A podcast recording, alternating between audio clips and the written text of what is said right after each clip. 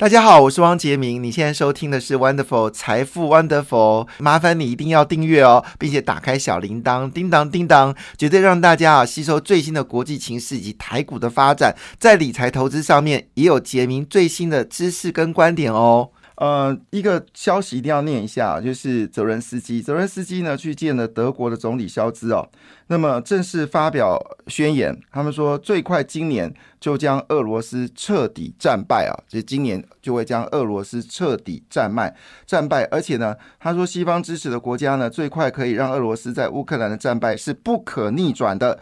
他并对并对德国作为乌克兰真正朋友表达感谢。这泽伦斯基自去年二月俄罗斯入侵乌克兰之后，首次出访德国。哈，那当然，呃，这次全球所提供的这个炮。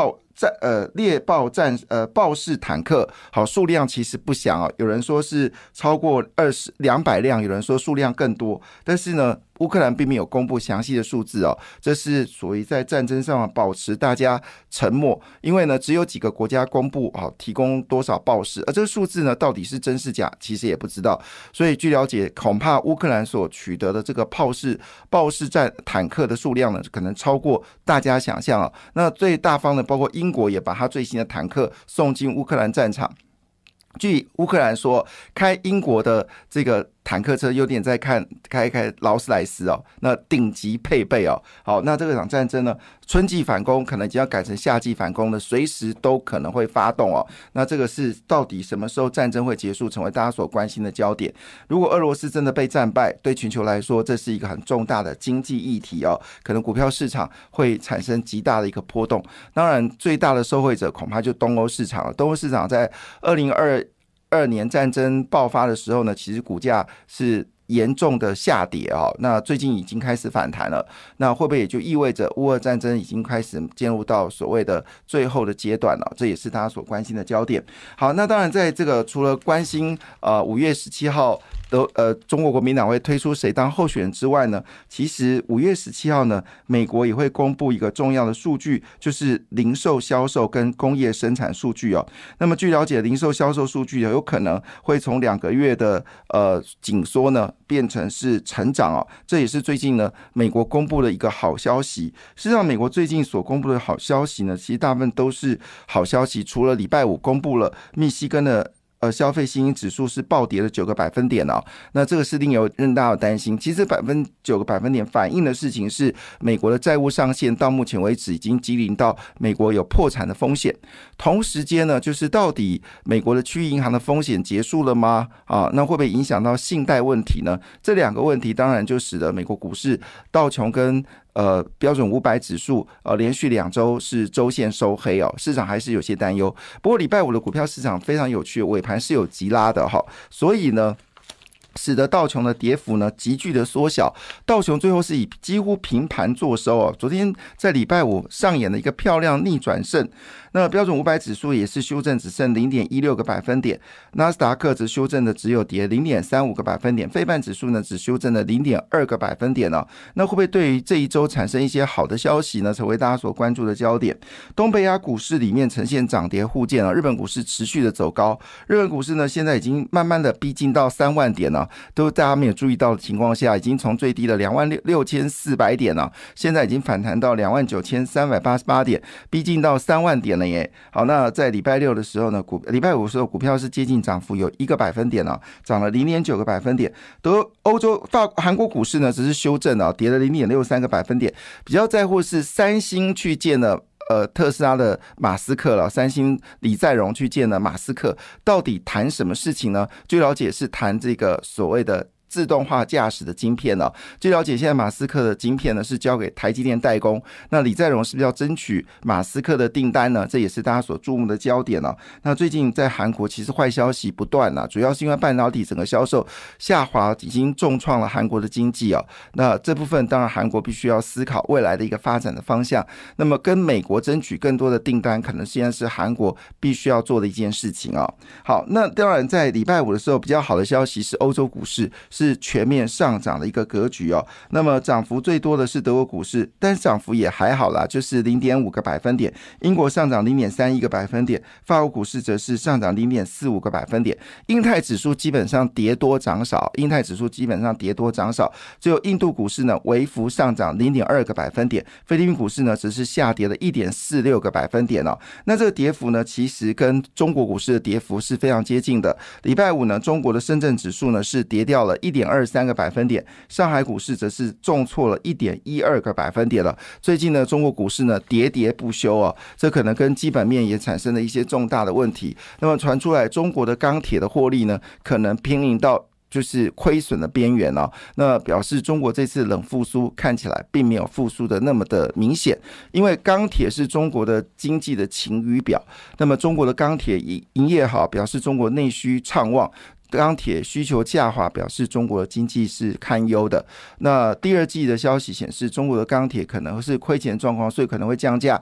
这也使得中钢要面临到第二季的苦战哦。最近钢铁业表现的真的不好，我们的基本金属出口也是明显下滑。四月份的呃，我们的基本金属下滑的幅度是超过三成哦，这个幅度相当的惊人。其实化工产业的下滑幅度也有两成八，反而是电子业下滑的幅度比较低哦，而且在所谓的就是电子零组件部分呢，已经看到了呃正增长，就是特别在 PC 的部分，这是一个非常有趣的现象。好，那回到了就是有关今天的股票市场啊，今天股票市场呢其实是非常有趣的。那么一开始的消息就是在经济日报的头版哦，它用两个大消息作为作为主标题，一个主标题是台股二零。行情是五亚哈有影的五亚，那么资金渴望回流到股票市场，那当然它背后理由是因为我们最近大家都不喜欢买储蓄险了，资金都没有进入储蓄险。其实资金没有进入储蓄险，不代表。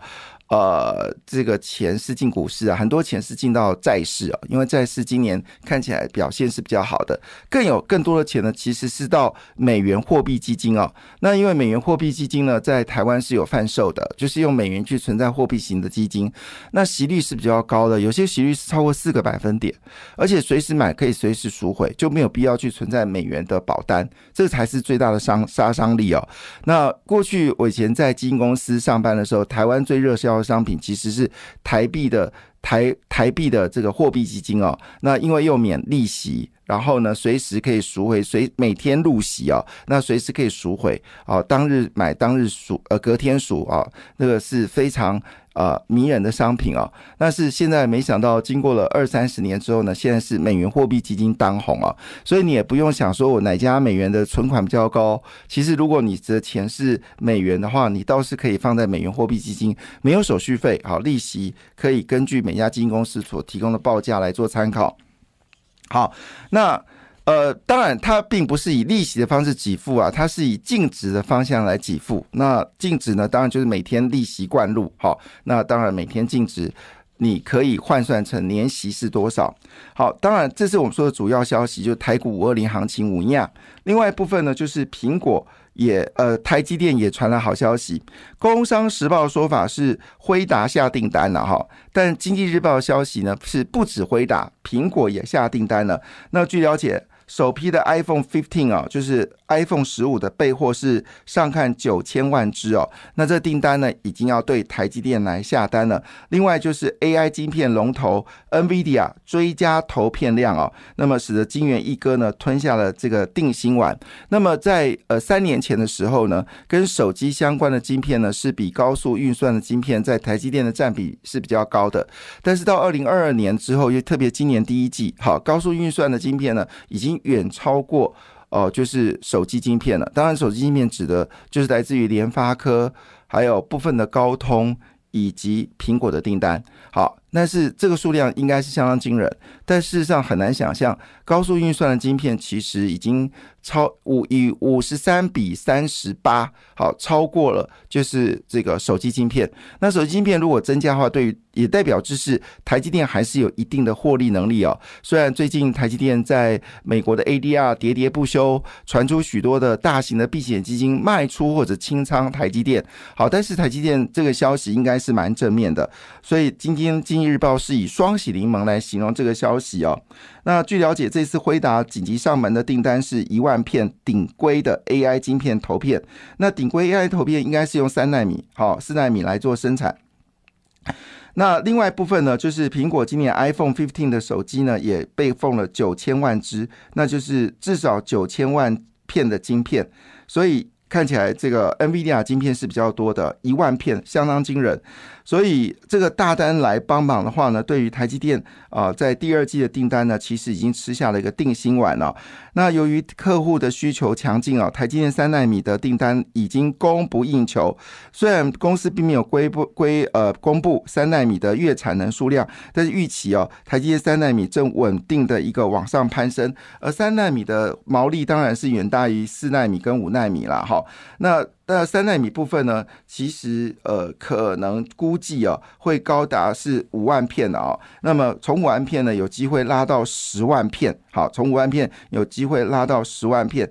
那当然，这次辉达向的订单呢，是 A 一百跟 H 百顶规的。AI 晶片哦，那当然这里背后的原因是因为，呃，微软已经正式哦，把生成式 AI 就是我们 Chat GPT 的功能呢，已经挂入到它的两个两大软体系统啊，所以是采用收费的，所以 Chat GPT 呢，已经可以用收费方式成为企业户的使用哦，而且短短一季一个月时间呢，一季之间呢，用户增加十倍哦，所以这个已经是看到。实际上已经把所谓的呃，就是我们深圳 AI 呢，已经有获利的一个方向啊。这对于 AI 晶片的公司来说，肯定是个大消息。所以呢，今天在这个《工商时报》呢的这个 B 二版呢，特别把 AI 伺服器族群当做一个主标题来做讨论。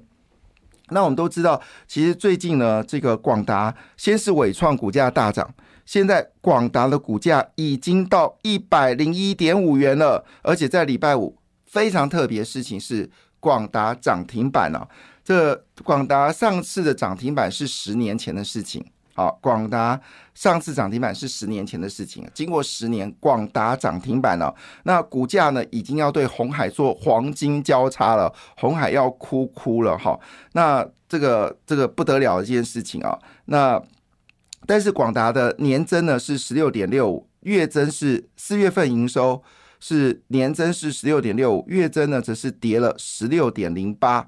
好，那最近最凶猛的伟创，伟创的年增率是负的九点一一。好，四月份营收月增呢是负的三十四点五八。好，但是呢股价已经开始上涨啊。那么连带的包括。这个宏基股票呢也走高，宏基四月份的营收年增率是负的二十八点零六百分点。那月增呢是负的四十二点七三个百分点，所以宏基目前为止到底有没有从库存脱困呢？已经不重要了，因为伺服器的上涨让跟伺服器相关的类股呢都持续的走高。